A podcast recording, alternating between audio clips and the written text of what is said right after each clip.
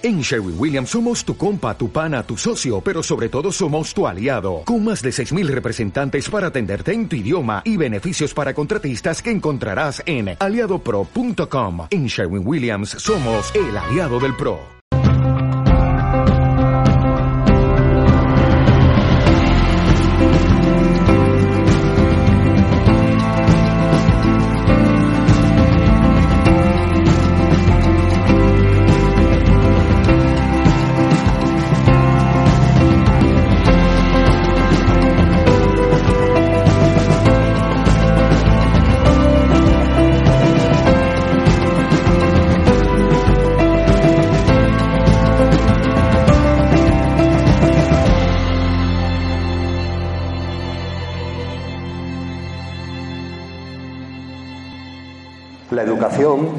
Siempre, siempre empiezo así, empecé el año pasado cuando hablo de educación, el término viene del verbo educar.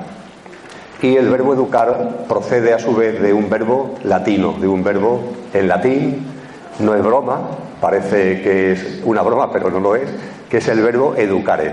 Educar viene del verbo educare.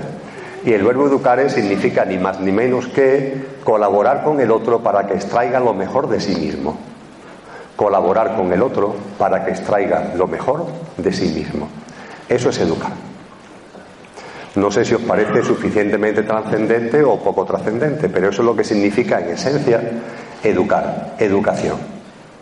El padre, la madre, el docente, el maestro, la maestra, el profesor, la profesora, en la educación, en esencia consiste en eso. A ese chico, a esa chica, a ese niño, a esa niña, a ese joven, colaborar con él, para que extraiga lo mejor de sí mismo. Extraer lo mejor de sí mismo significa dos grandes cosas. En primer lugar, que se conozca, que se conozca a sí mismo, que se conozca a sí misma.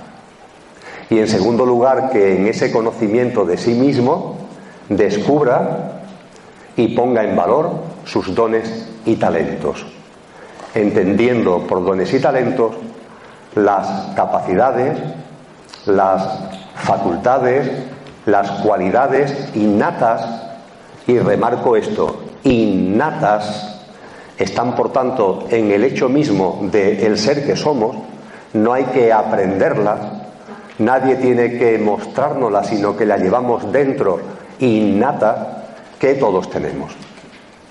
La educación consiste precisamente en eso, colaborar para que nos conozcamos y en el conocimiento de lo que somos descubramos y pongamos en valor nuestros dones y talentos.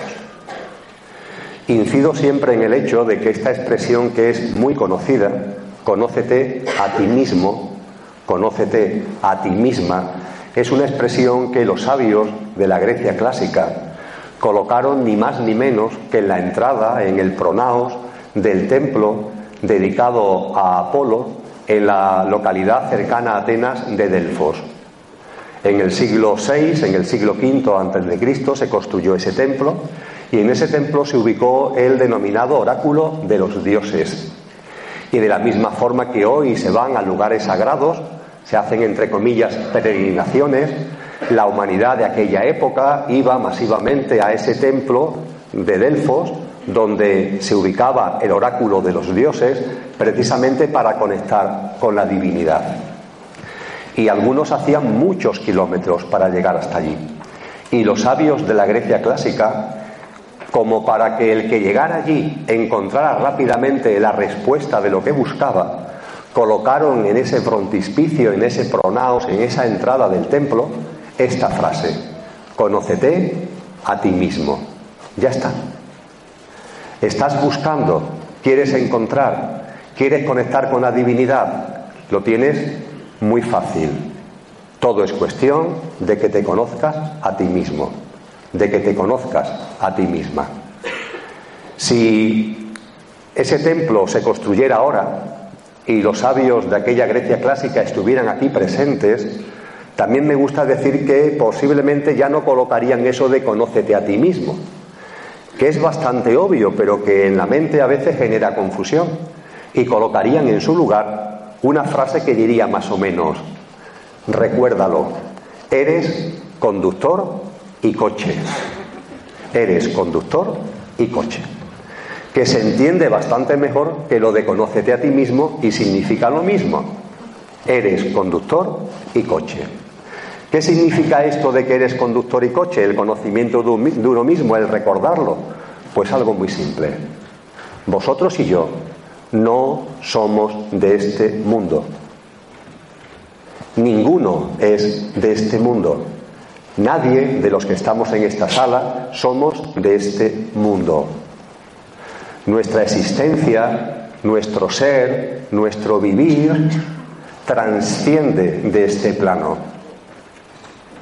Lo que realmente somos, en el símil que utilizo, conductor, lo que realmente somos, es divino, infinito y eterno.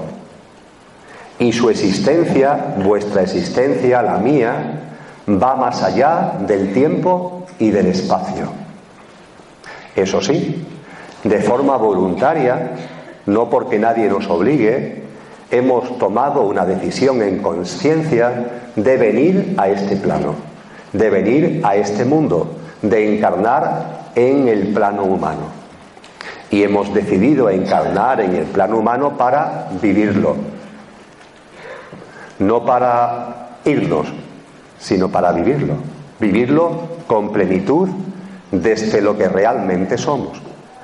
Y para vivir el plano humano se requiere, es imprescindible, un instrumento, una herramienta, un vehículo, un coche que nos permita experienciar la vivencia humana.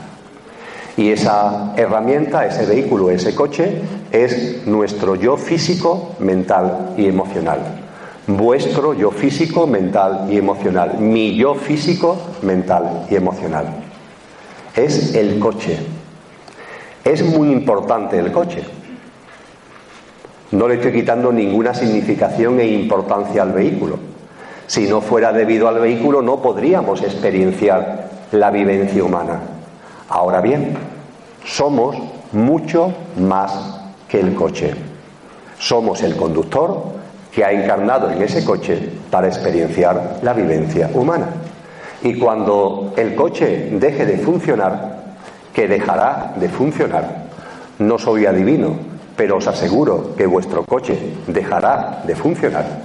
Cuando llegue ese momento, que la humanidad desde la ignorancia y desde la inconsciencia todavía denomina muerte y que de muerte no tiene nada, porque es simplemente una puerta que se abre para pasar de la vida física a otra vida, a la vida que está más allá de la vida, el coche se queda aquí, en la chatarrería, para ser enterrado en el cementerio o quemado en el crematorio.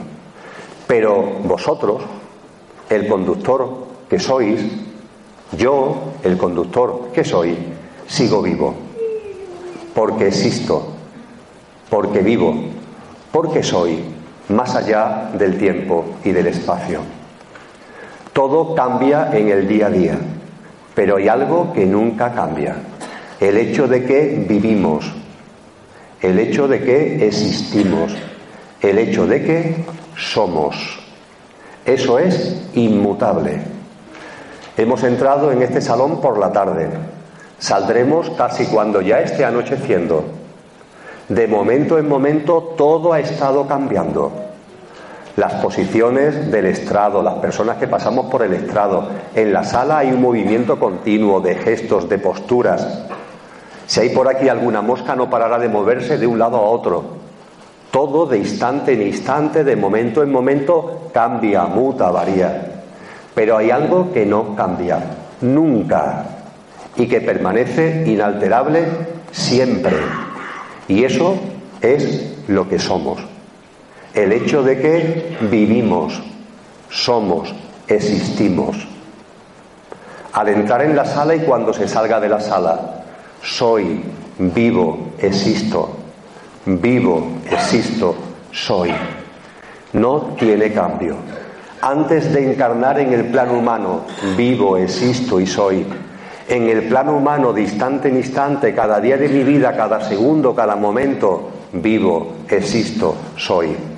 Y cuando se produzca ese cambio, que es un gran cambio, en donde salgo del coche para volver a estar desencarnado, no viviendo en un cuerpo físico, permanezco de la misma forma.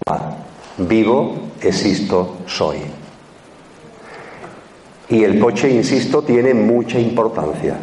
Sin él no podríamos desplegar la experiencia humana, pero somos mucho más que el coche. Esto es conocerse a uno mismo es el pilar de la educación. Este reconocimiento de nuestra auténtica esencia y este darnos cuenta de que a nuestro alrededor todo cambia de momento en momento, desde que nos levantamos hasta que nos acostamos, día tras día, todo cambia, muta, varía, pero hay algo que no cambia, que permanece inalterable.